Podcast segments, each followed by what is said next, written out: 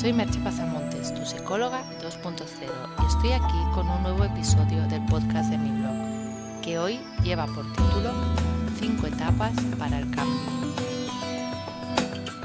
Los que me seguís y escucháis los podcasts o leéis el blog, ya sabréis que he hablado en múltiples ocasiones sobre el cambio y algunas maneras de llevarlo a cabo.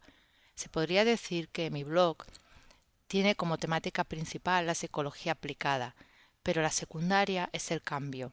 El cambio entendido como abrir nuestras mentes, ampliar nuestros mapas mentales a nuevas posibilidades, porque la vida es un perpetuo cambio y transformación, y por más que nos resistamos a ello, todo está en continuo movimiento.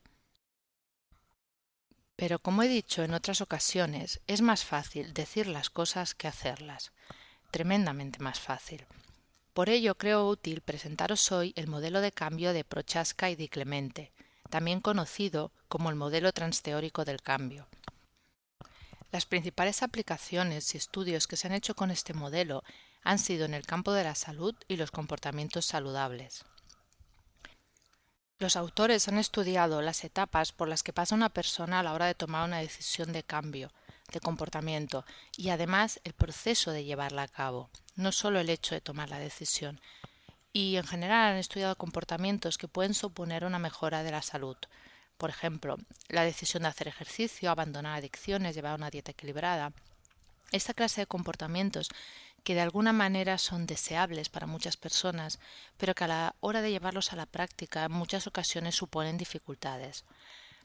Aunque las principales aplicaciones hayan sido en este área, creo que es un modelo muy completo y muy enriquecedor de, conocer y que se puede aplicar fácilmente a la mayoría de cambios que tengamos pensados hacer en nuestras vidas.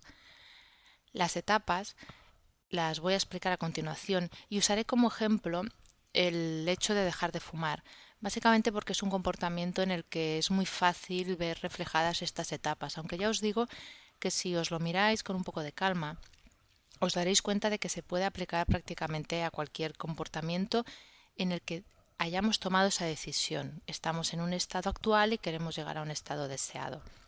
Las fases son las siguientes. La primera es la precontemplación. En esta etapa la persona no es consciente de tener un problema. Es frecuente que se den mecanismos de defensa. Los mecanismos de defensa ya sabéis que son unos mecanismos de defensa inconscientes que hacemos sin darnos cuenta. Fueron estudiados por Freud, pero bueno, tampoco quiero alargarme con esto, simplemente comentarlo así de pasada. Y los que se dan mucho en precontemplación es la negación o la racionalización. La negación sería, eh, eh, bueno, es obvio, ¿no? Ese, eso no existe, ese problema yo no lo tengo. Y la racionalización sería intentar dar una explicación racional a algo que en realidad no la tiene. En el ejemplo de fumar, que es el que he escogido para explicarlo, eh, podría ser una persona que fuma y, por ejemplo, considera que no afecta a su salud. Eso sería una racionalización. O que de algo hay que morirse, que es un mecanismo bastante típico de la negación, porque estás negando el hecho de que en realidad te asusta morirte como la mayoría o te preocupa que suceda. Entonces dices, ah, de algo hay que morirse. Esta es la primera etapa. Aquí se podría decir que aún no hay eh, conciencia de ese cambio. Sería casi una etapa de precambio. La segunda es la contemplación.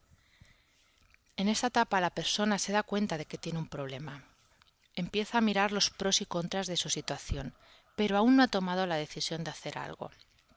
Y este es el punto clave de la precontemplación que ya sabes que sucede algo, en tu cabeza ya ronda que quieres cambiarlo, pero no has hecho nada ni has tomado la decisión en firme de hacerlo.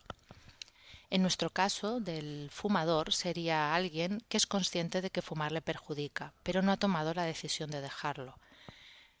En esta etapa puede darse fácilmente procrastinación, incluso las excusas, como por ejemplo no es el momento, no he encontrado el método idóneo para dar el paso, etc. Es una etapa con la que hay que tener cuidado porque hay personas que consideran, sin darse cuenta, que en la precontemplación ya están haciendo algo. Perdón, en la contemplación ya están haciendo algo. Y aquí simplemente te has dado cuenta, pero todavía no estás haciendo nada. La tercera etapa es la preparación. Aquí ya se ha tomado la decisión y se empiezan a dar algunos pequeños pasos.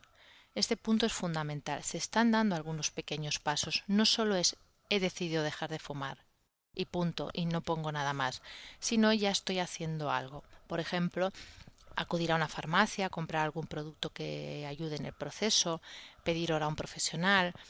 He comprado algunos eh, libros sobre cómo dejar de fumar, estoy empezando a reducir el consumo de cigarrillos.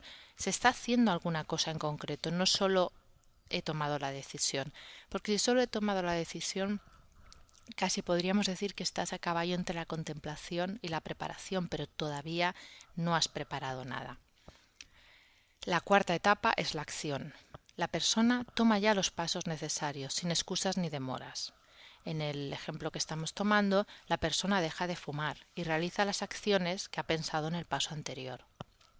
Es una etapa, como bien dice la palabra, de acción. Aquí ya estás metido en el cambio. La cuarta etapa es el mantenimiento. La nueva conducta está instaurada, empieza a ser un nuevo hábito. No obstante, en esta fase aún hay que tener algo de precaución, pues es un hábito reciente. Y cualquier hábito reciente es fácil que de la misma manera que ha llegado desaparezca. En nuestro ejemplo eh, sería la recaída, el volver a fumar. Si una persona baja la guardia o aquellas cosas típicas de ah, es una noche, es solo una fiesta, es solo un cigarrillo, en realidad uno no me va a hacer nada, ese tipo de cosas que suceden. La sexta fase sería la terminación. El nuevo hábito es ya sólido y es difícil abandonarlo, pues ya forma parte de nuestra vida. He de aclarar brevemente que en el proceso puede darse algún, algún bucle que sin querer nos haga volver a un punto anterior. Por ejemplo, podemos estar en la fase de preparación y de repente haber dado unos pequeños pasos, pero sin darnos cuenta volver a la contemplación y no encontrar el momento de seguirlos. O podemos estar en la acción, no hacer bien el mantenimiento y volver de nuevo a la fase de contemplación o preparación. No es que sea un modelo lineal y que siempre se cumplan todas las fases.